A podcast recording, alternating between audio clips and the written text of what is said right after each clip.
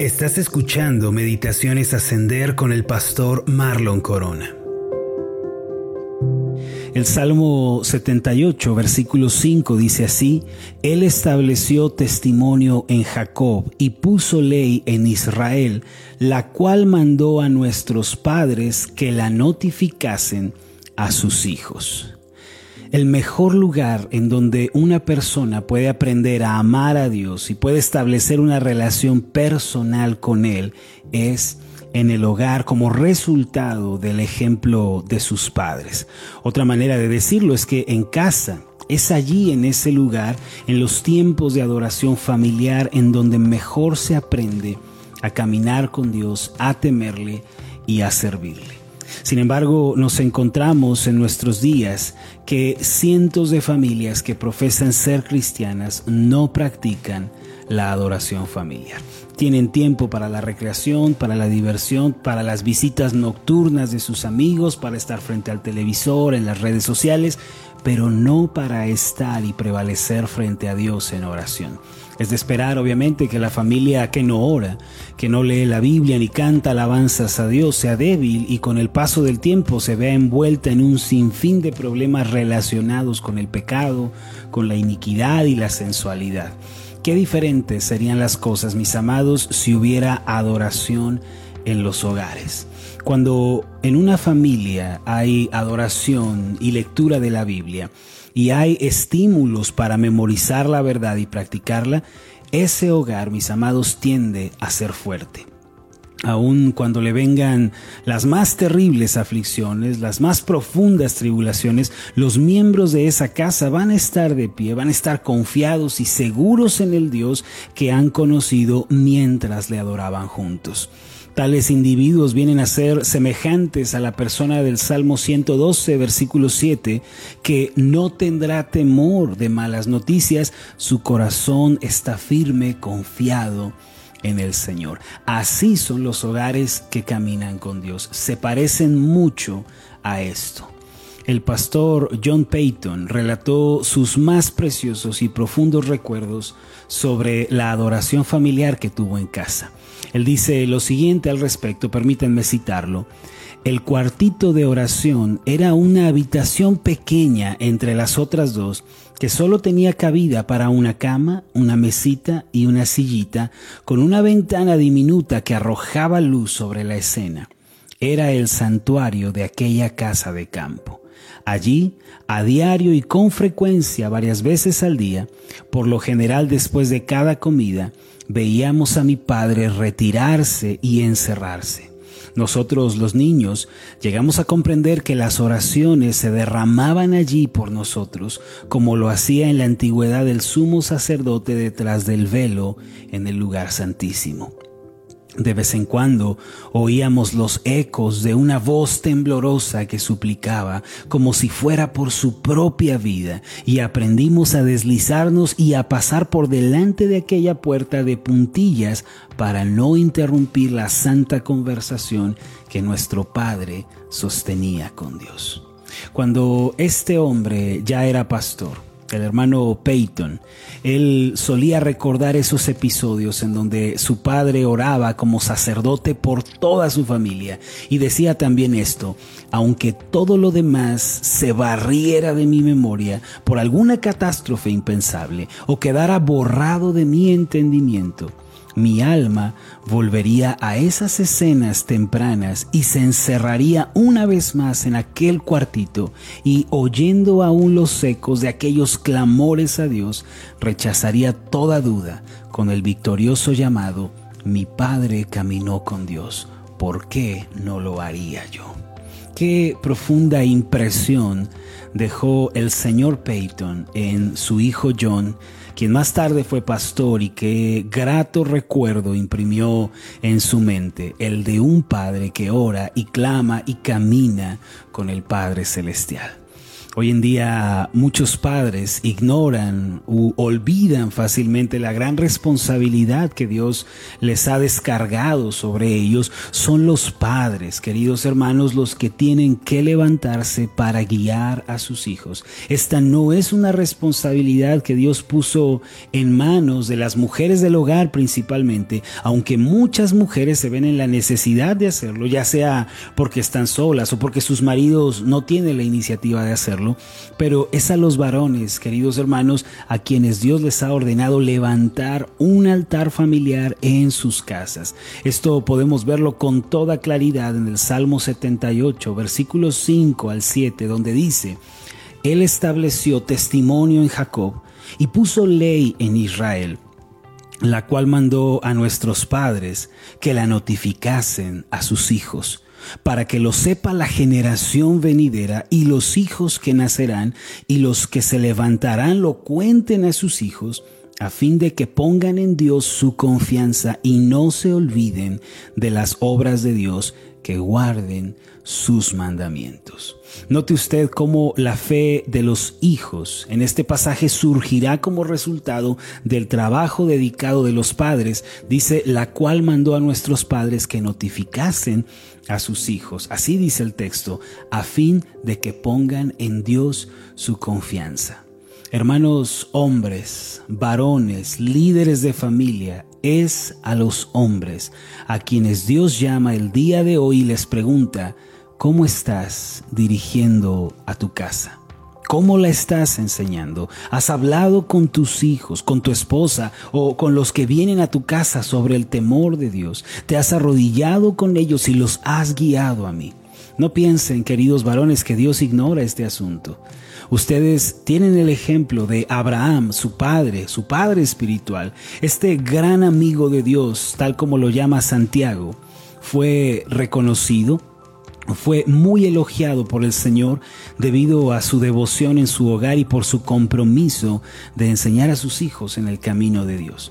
En Génesis capítulo 18, versículo 19 podemos leer lo siguiente, porque yo sé que mandará a sus hijos y a su casa después de sí, que guarden el camino de Jehová, haciendo justicia y juicio, para que haga venir Jehová sobre Abraham lo que ha hablado acerca de él.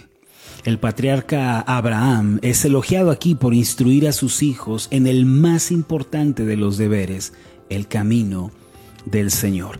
Dios sabía que Abraham no iba a descuidar esta labor, sino que llevaría a cabo con ahínco a sus hijos, siempre siendo un ejemplo de adoración. Esto podemos verlo en el hecho de que a donde quiera que Abraham iba, levantaba un altar al Señor. Por ejemplo, en Génesis 12, versículo 7 dice, y apareció Jehová a Abraham y le dijo, a tu descendencia daré esta tierra. Y edificó allí un altar a Jehová quien le había aparecido.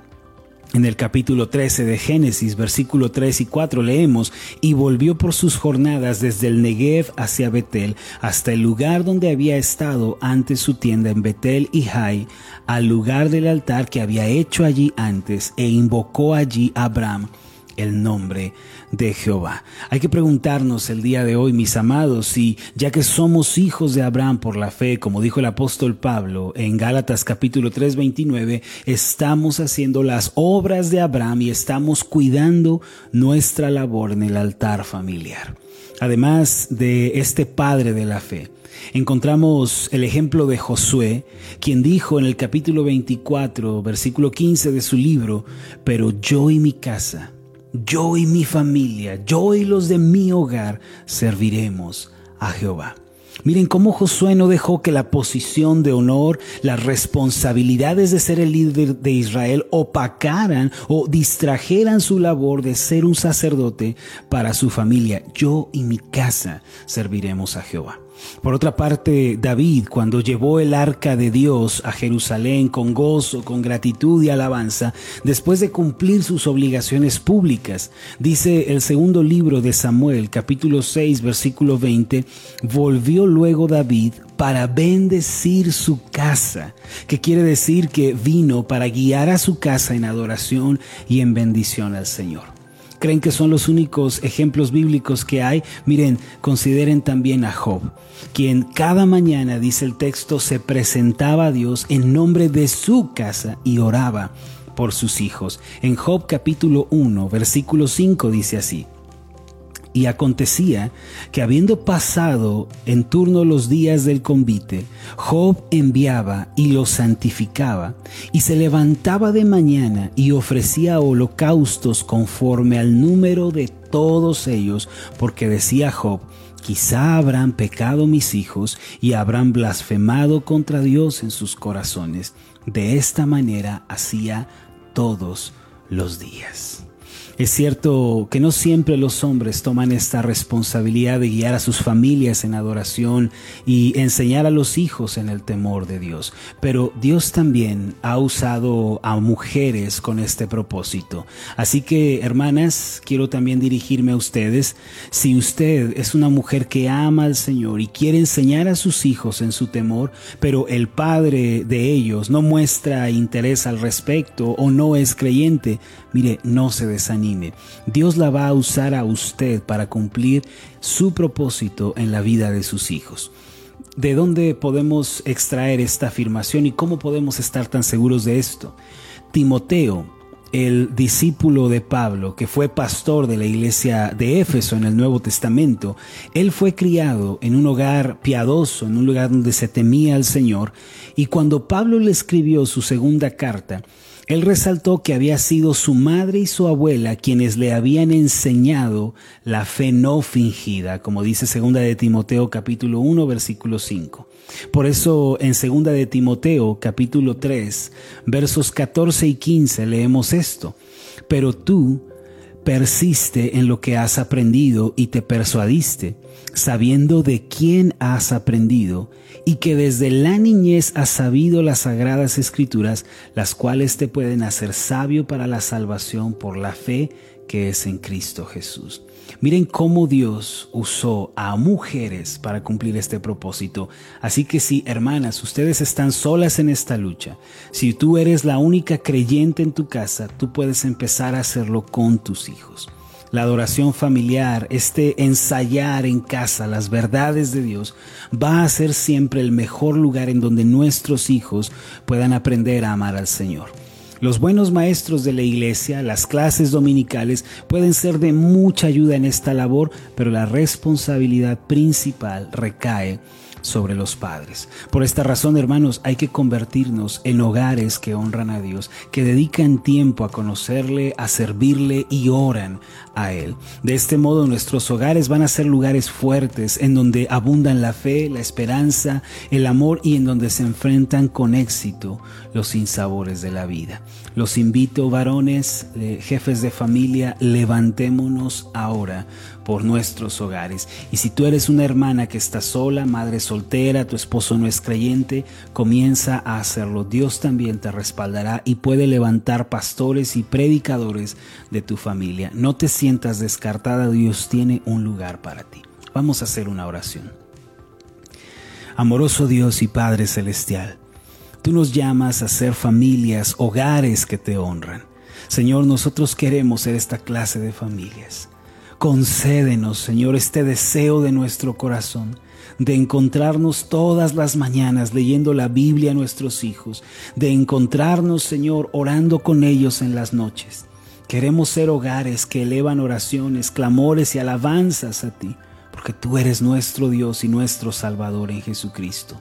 Padre, concede este deseo y te pido en el nombre de Jesús que nuestra iglesia pueda ser una iglesia en donde se te adora y se te conoce y se te rinde culto y adoración. Permite esto, Señor, que paso a paso, día a día nos convirtamos en esta clase de iglesia. En el nombre de Jesús. Amén y amén. Hola, ¿qué tal? Mi nombre es Marlon Corona y ha sido un placer enorme estar contigo en esta meditación. Mi oración es que tú seas prosperado en todas las cosas y que tengas salud así como prospera tu alma. Puedes encontrarnos en nuestra página de Facebook como Ascender. Escríbenos un mensaje y cuéntanos cuál ha sido tu experiencia con las meditaciones Ascender. Hasta la próxima.